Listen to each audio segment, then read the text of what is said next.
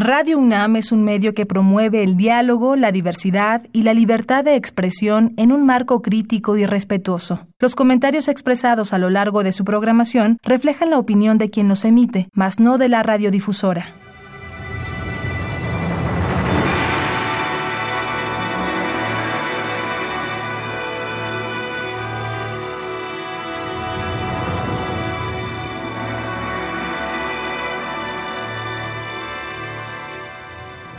Radio Universidad Nacional Autónoma de México presenta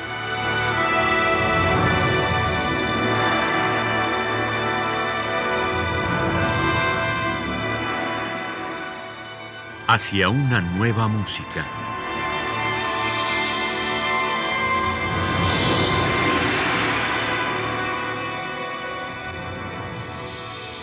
Programa a cargo de Ana Lara. Muy buenas tardes, bienvenidos a Hacia una nueva música. El día de hoy tengo el enorme placer de estar platicando con Ángel Gil Ordóñez, director del Postclassical Ensemble y con quien hemos tenido ya algunas colaboraciones desde, ¿te acuerdas que nos invitaste a Mario Lavista y a mí a Washington justo en las elecciones cuando ganó Obama? Perfectamente, Ana. Bueno, un placer estar aquí contigo y con tus oyentes. Estoy encantado. Y efectivamente hemos tenido el honor de tenerte a ti y a Mario, al gran Mario Lavista, eh, con nosotros en Washington. Y fue una experiencia magnífica, por, supuesto, para nosotros teneros. Eh, para nosotros también. Ángel, cuéntanos cómo se formó el Postclassical Ensemble. Yo eh, creé una orquesta en Washington que se llamaba Música Perta que funcionó muy bien con eh, los músicos, muchos de los músicos que tenemos ahora. Y eh, en esos momentos yo conocí a Joe, a Joe Horowitz, este extraordinario eh, historiador musical americano, que en esos momentos estaba, era el director ejecutivo de Brooklyn Philharmonic, en el famoso Brooklyn Academy of Music.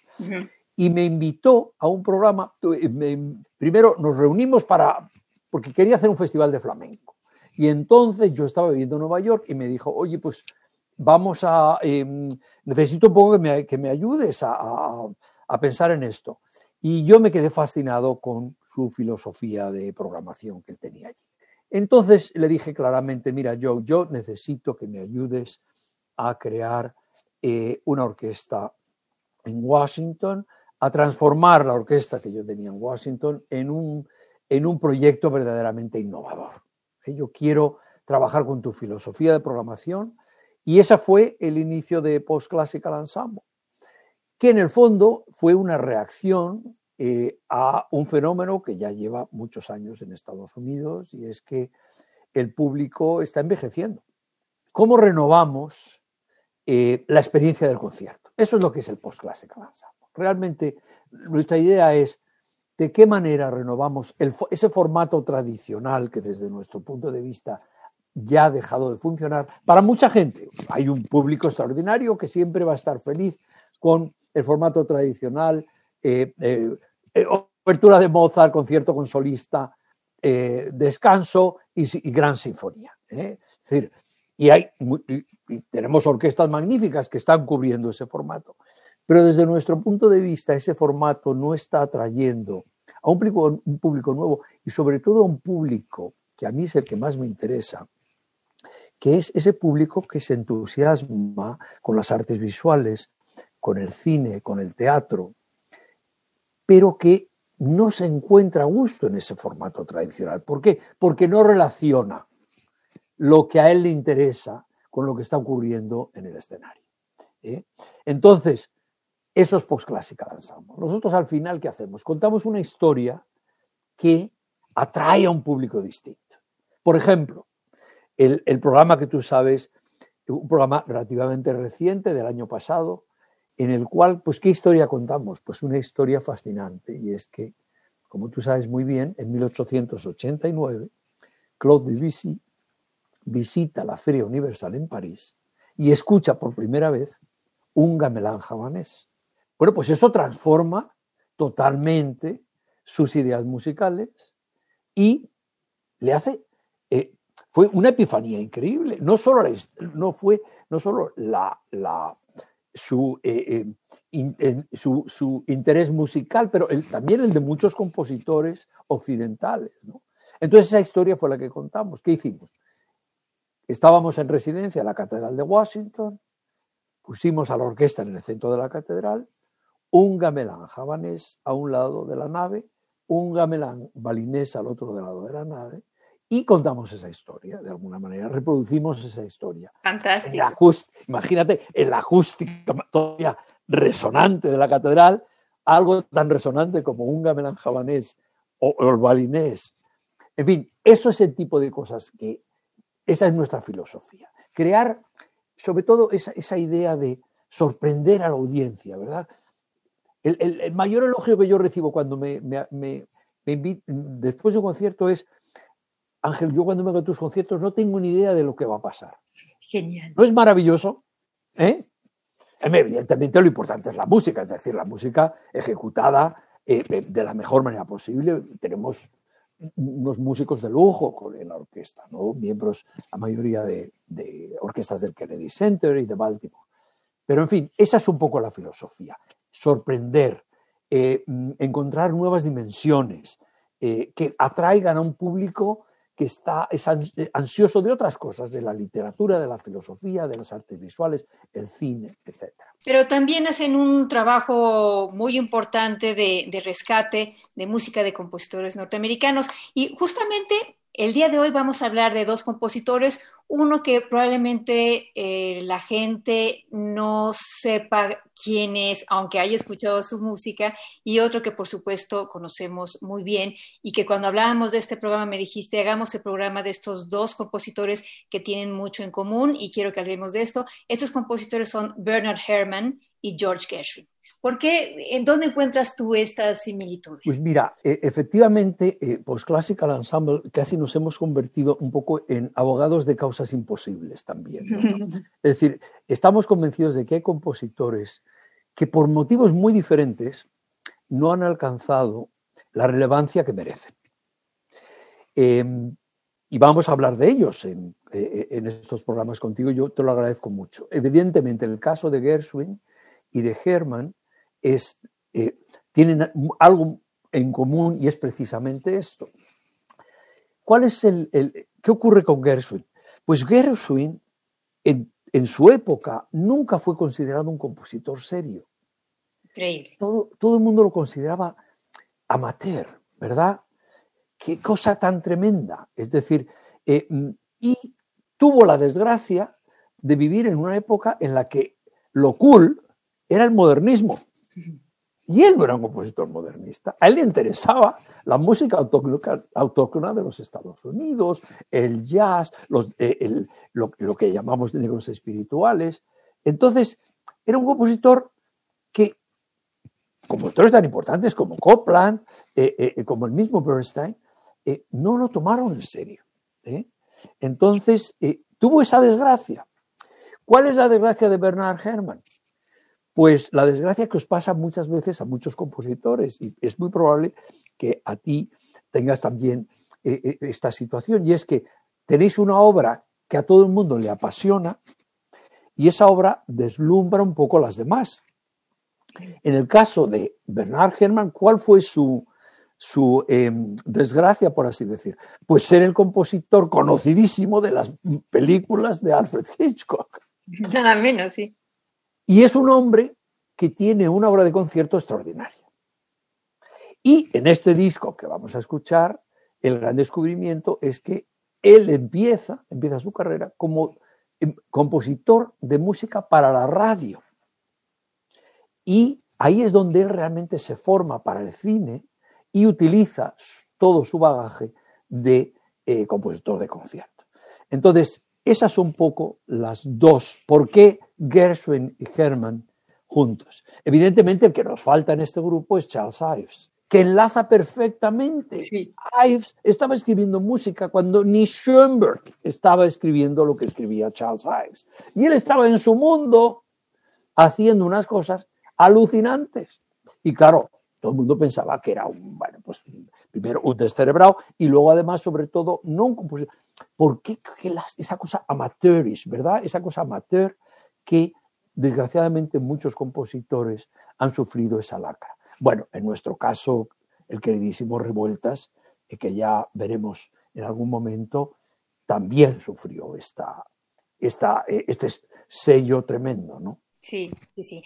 Bueno, justamente eh, la primera hora que vamos a escuchar es un melodrama de Bernard Herrmann que es eh, impresionante por varias razones, pero una de las cosas que me llama la atención es que en, en la época en que fue escrito y estrenada esta obra, eh, naturalmente la radio era el medio más importante de, transmisión en la época. Claro, no había televisión, el cine no, era como, como, ahora, y era a través de la radio. Y entonces cuando, cuando Herman presenta esta obra, eh, tuvo millones de, de, personas en su auditorio, que es increíble. Eso, cuéntanos de esta obra. Bueno, es, es, es, que esto es un fenómeno eh, eh, apasionante, como tú has dicho. Vamos a ver, la radio lo era todo. Los presidentes del gobierno, Roosevelt hizo su New Deal en la radio. Entonces, en ese momento, estamos hablando de los años 40, el gran dramaturgo de la radio se llamaba Norman Corwin Evidentemente, Orson Welles, como tú sabes muy bien, inició toda su carrera en la radio. Y de hecho trabajó con Bernard Herrmann. Y de hecho trabajó. la música del Ciudadano Kane. Por supuesto. Entonces, tú fíjate el grupo de gente extraordinaria que estaba en los estudios de, la, radio en, esos momentos. Entonces, Corwin eligió a Herrmann como el compositor de, de esos radiodramas que se hacían semanalmente además. Entonces hay, una, hay, hay, una, hay un elemento muy bonito que me gusta a mí mucho también de esta historia de los radiodramas, es que es un poco el volver al, al, compositor de oficio, ¿verdad? El compositor, el Bach que tiene que escribir una cantata todas las semanas. Entonces, eso se nota en la música de Herman, esa eh, em, soltura, ¿eh? Eh, imaginación, espontaneidad, pero esa cosa de, de, de las cosas hechas con, un fin, ¿no? Que, es que se tiene que presentar este, este, este, fin de semana, ¿no? Y eso se nota eh, en, estos radiodramas.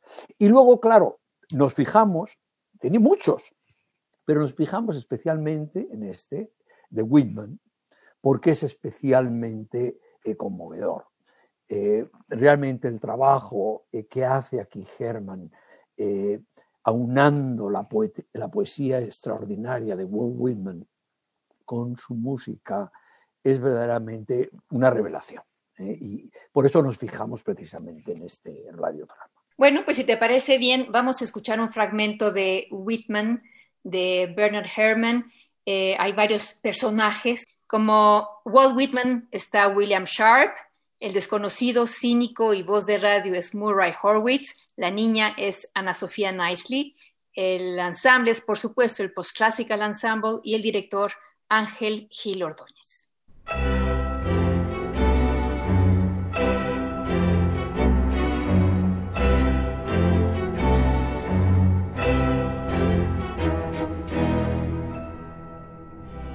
I celebrate myself and sing myself, and what I assume, you shall assume. for every atom belonging to me as good belongs to you. I loaf and invite my soul. I lean and loaf at my ease, observing a spear of grass.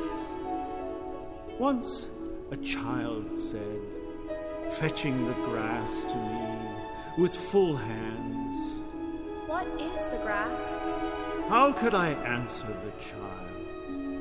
I do not know what it is any more than she. I guess it must be the flag of my disposition. Out of hopeful green stuff woven. I guess it is the handkerchief of the Lord, a scented gift and remembrancer, designedly dropped bearing the owner's name some way in the corners that we may see and remark and say, Whose? Or, I guess the grass is the beautiful uncut hair of graves. Tenderly, I use you, curling grass. It may be you transpire from the breasts of young men. It may be you are from old people. This grass is very dark to be from the white heads of old mothers, dark to come from under the faint red roofs of mouths.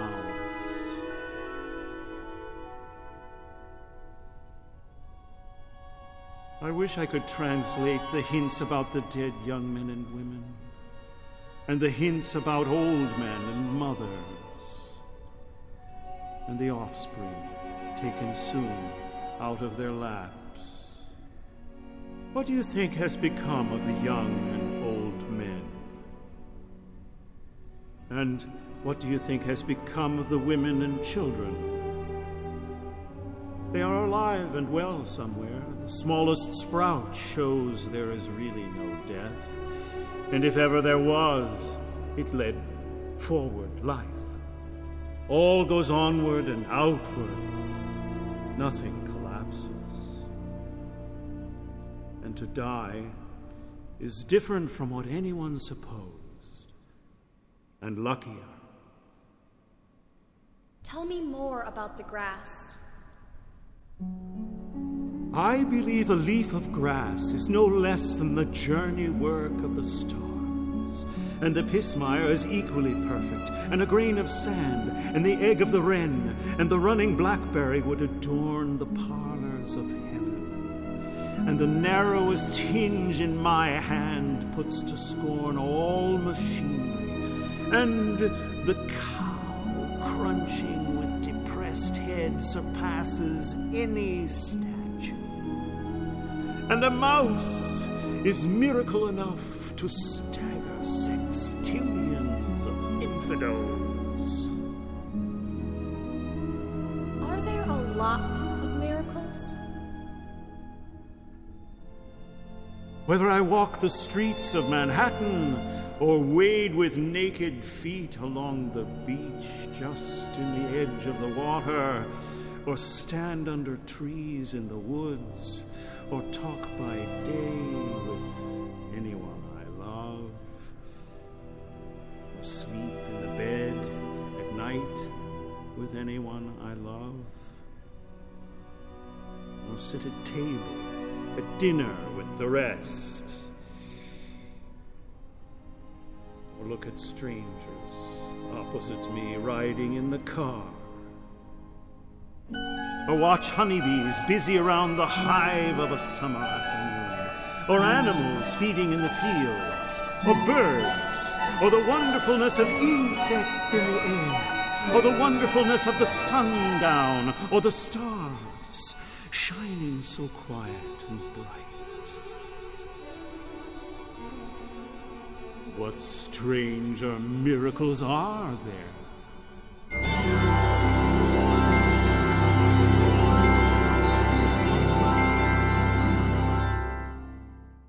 Escuchamos un fragmento de Whitman, un melodrama de Bernard Herrmann, en la interpretación de William Sharp como Whitman. El desconocido, cínico y voz de radio fue Murray Horwitz, la niña Ana Sofía Nicely, el Postclassical Ensemble dirigido por Ángel Gil Ordóñez, con quien estamos platicando esta tarde.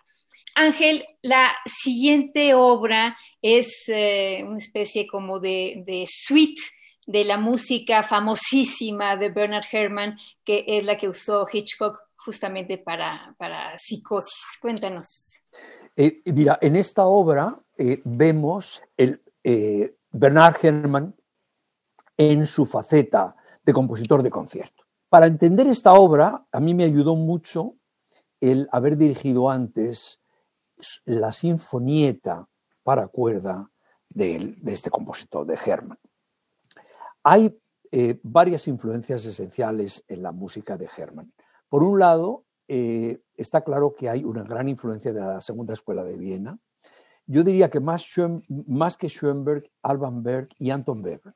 Hay mucha influencia de Herrmann eh, en, en, sus primeras, en sus primeras obras de compositores. Y luego está claro que a él algo que le influyó muchísimo fueron los cuartetos de Bela Bartok. La influencia de Bartok es increíble. Entonces, en esta sinfonieta que él eh, eh, escribe en 1930 es un poco en lo que se inspira él para la, es la suite de Psycho, ¿eh? esta narrativa de, de psicosis. se tradujo en México psicosis también. Sí. psicosis. Bueno, entonces, esas influencias para mí son esenciales de estos compositores que hemos hablado. Y luego, em, ¿por qué esta narrativa? Pues porque precisamente Hitchcock eh, hace, crea esta obra no como una suite, sino como una obra de concierto y la graba. Los materiales desaparecen y eh, un director americano eh, que se ha especializado mucho en música de cine, que es, John Mautseri, en un momento dado escucha esta grabación, consigue encontrar los, los, materiales a través, pues ya sabes, estudios de Hollywood, etcétera, y recrea completamente la grabación que hace Hitchcock. Bernard Herrmann no piensa esto, tal y como lo hemos grabado, como una suite de, eh, psicosis, sino como, por eso lo llama narrativa, la narrativa de psicosis y está concebida como una obra de concierto. Y desde mi punto de vista funciona maravillosa. Ah, es muy curioso en, el documental que hacen ustedes eh, sobre esta obra, cuenta la hija que su papá la llevó a ver la película y cuando salió le dijo, ¿verdad que es una cosa espantosa esta película? Todo es un horror. y hasta que después se hizo famosísima y entonces ya empezó a hablar bien de la película. Esa anécdota es maravillosa y me alegro mucho que lo menciones. Mira, nuestro interés por, eh, por, la obra de Herman se inicia en 2016 con un festival enorme que hicimos aquí en Washington en colaboración con la National Gallery. Y traemos, trajimos a Dorothy, a, la hija, y nos contó esta anécdota en, vivo y evidentemente, bueno, fue, fue la risa, porque efectivamente Imagínate a los dos en el cine y el padre diciendo, pero ¿qué te parece este horror? Y luego que se hizo, bueno, eh, probablemente la película de, Hitchcock más famosa, ¿no? Cambió inmediatamente la opinión. Es buenísimo, güey. Es buenísimo, es buenísimo. Bueno, pues vamos a escuchar un fragmento de Psychonarrative de Bernard Herrmann, por supuesto, en la interpretación del Postclassical Ensemble, dirigido por Ángel Gil Ordóñez.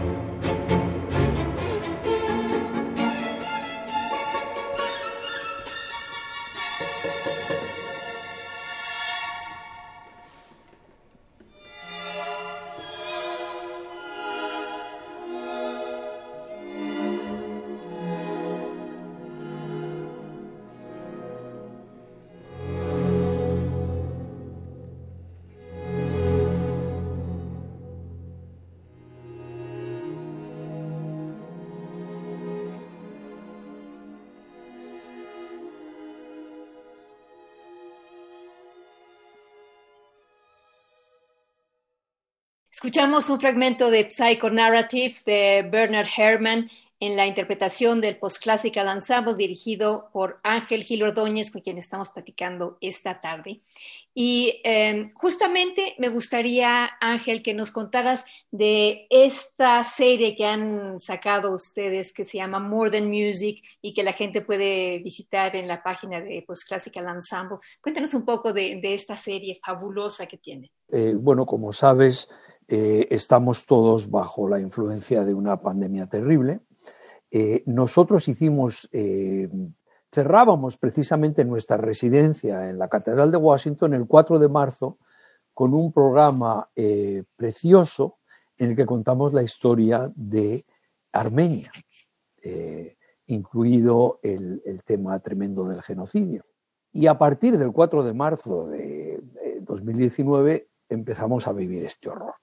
La cosa se alargaba y eh, nosotros evidentemente nuestra obsesión es mantenernos en contacto con nuestra audiencia. Y eh, empezamos a pensar, bueno, ¿cómo podemos mantener un poco esta llama de, de, con, nuestro, con nuestro público? Y pensamos, bueno, tenemos muchísimo material.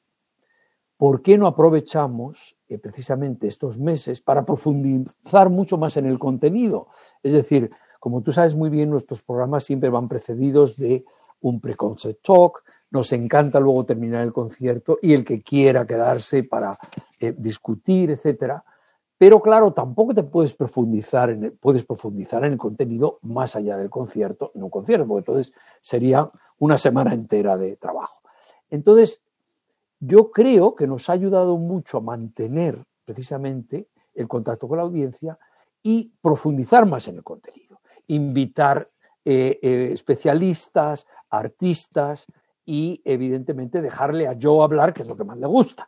Y además lo hace muy bien. Y además lo hace maravillosamente, porque como sabe tanto, pues ala, adelante. Y realmente fíjate que eh, eh, es esta cosa tremenda de, de, del Zoom al final, ¿sabes lo que nos ha ayudado mucho? A poner caras a nuestra audiencia, porque claro, nosotros tenemos nuestro grupo de gente que nos sigue a todas partes y de pronto ves caritas ahí y, y, y, le pones... Eh, entonces nos ha ayudado muchísimo a mantener esa llama. Y la verdad es que yo creo que el trabajo ha sido eh, interesantísimo. Yo creo que, que, hemos creado unos documentos que nos van a servir eh, para toda la vida y que, que son documentos de, de difusión educativos y que eh, evidentemente pueden ayudar en el futuro, ¿verdad? Uno de, los documentales más entrañables es justamente el dedicado a George Gershwin. Un poco lo que decías tú, cómo fue tan poco reconocido por los compositores y por los músicos en general norteamericanos, menos eh, un, un, una parte muy significativa que tenía que ver con Nueva York, Brooklyn.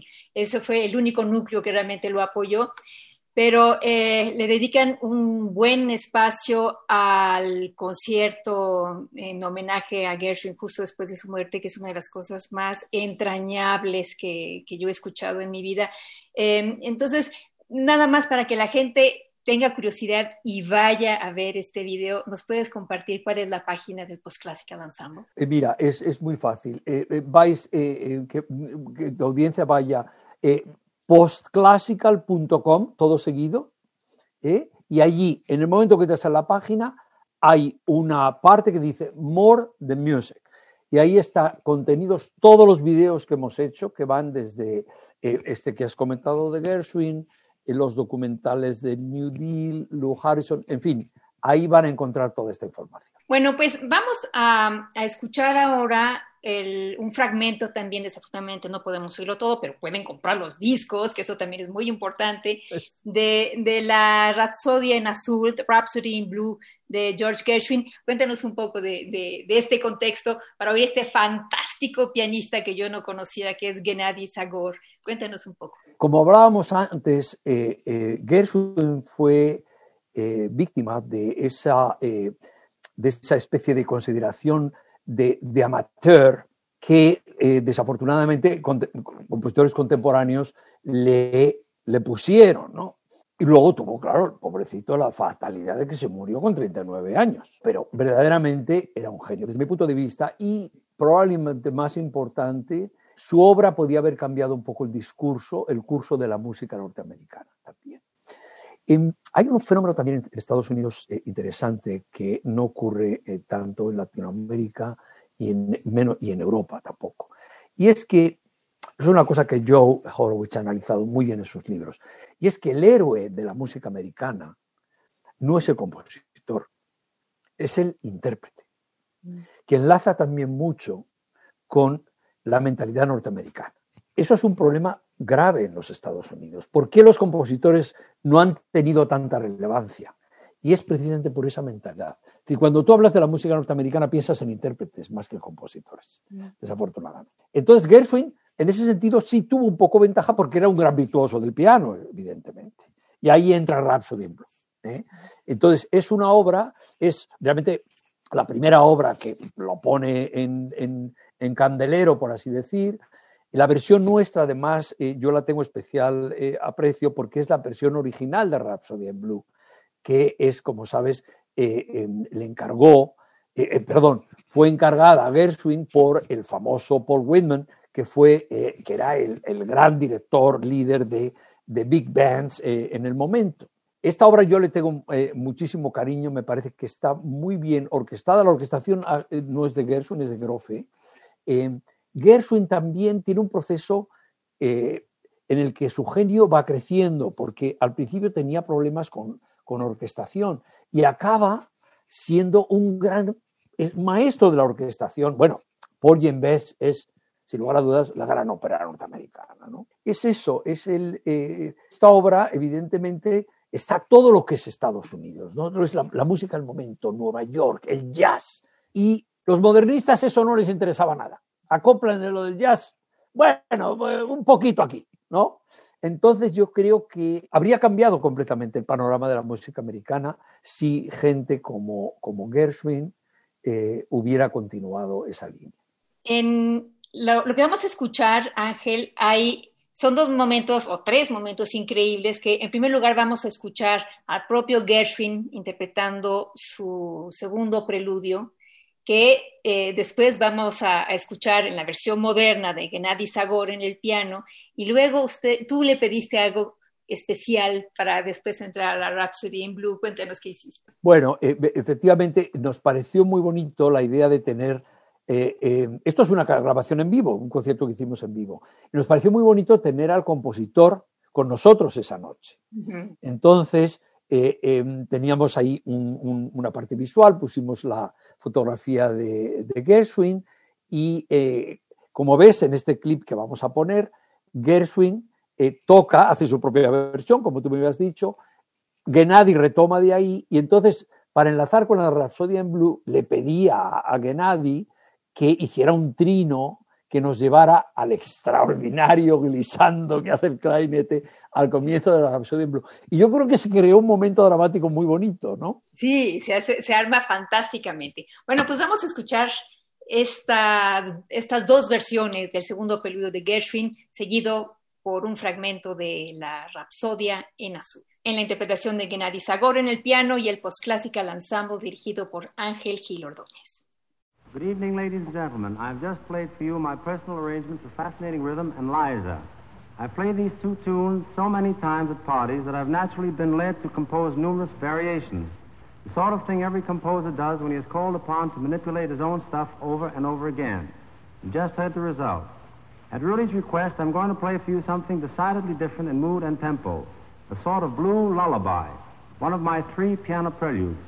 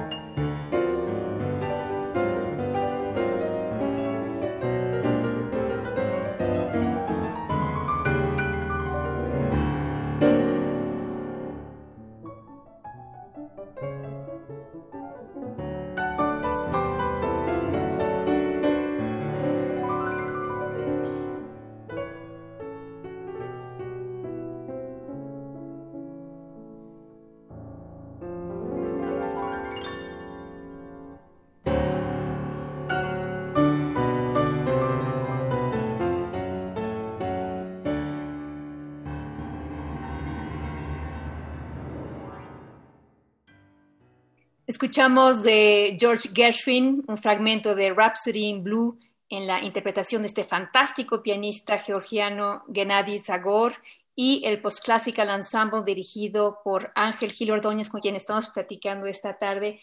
Ángel, una de las cosas que también eh, aprendí en, uno de los documentales eh, que ustedes hicieron es que eh, Schoenberg admiraba profundamente el trabajo de Gershwin, hizo un, elogio maravilloso al momento de su muerte y también en el, eh, documental escuchamos el arreglo que hizo Otto Klemperer, nada menos del el preludio número 2 de Gershwin, que también cobra ya con la orquestación un carácter totalmente maleriano que nos sorprende a todos cuando lo escuchamos, ¿no? Eh, extraordinario. Es que realmente, el, em, em, qué, casualidad que sea un director alemán, Otto Klemperer, el que precisamente le interesa. Y, si tú hablas, eh, preguntas en Europa, por lo menos mi generación, y probablemente en Latinoamérica también, ¿quién es el gran compositor americano? Y el primero que te sale a, la, mente es, George Gershwin. Es decir, la, la validez que Europa le ha dado a Gershwin no la ha tenido en su propio país. ¿No? Y otra de las cosas muy interesantes que decía Schoenberg, los dos grandes compositores norteamericanos son Ives y, Gershwin. Y sí, totalmente de acuerdo. Yo coincido plenamente con eso. Muy bien, mi querido Ángel, te agradezco muchísimo y, este, y espero que, que cada vez que saquen algo me avisen para que tengamos un programa así, porque son fascinantes los eh, conciertos que están haciendo, los documentales. Yo soy fanática total del Postclassical Ensemble. Ana, muchísimas gracias. Un enorme placer y un honor estar aquí con vosotros. Pues gracias a ustedes también por habernos acompañado. Yo soy Ana Lara, en la producción estuvo Alejandra Gómez y los invitamos la próxima semana a la siguiente conversación que tendremos con Ángel Gil Ordóñez eh, y será un tema muy interesante sobre cuatro películas que fueron orquestadas por fantásticos compositores. Los invitamos. Muchas gracias y buenas tardes.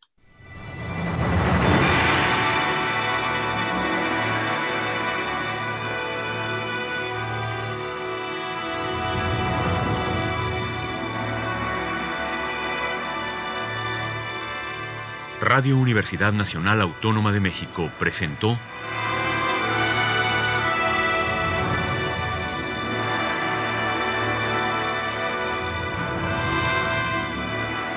hacia una nueva música.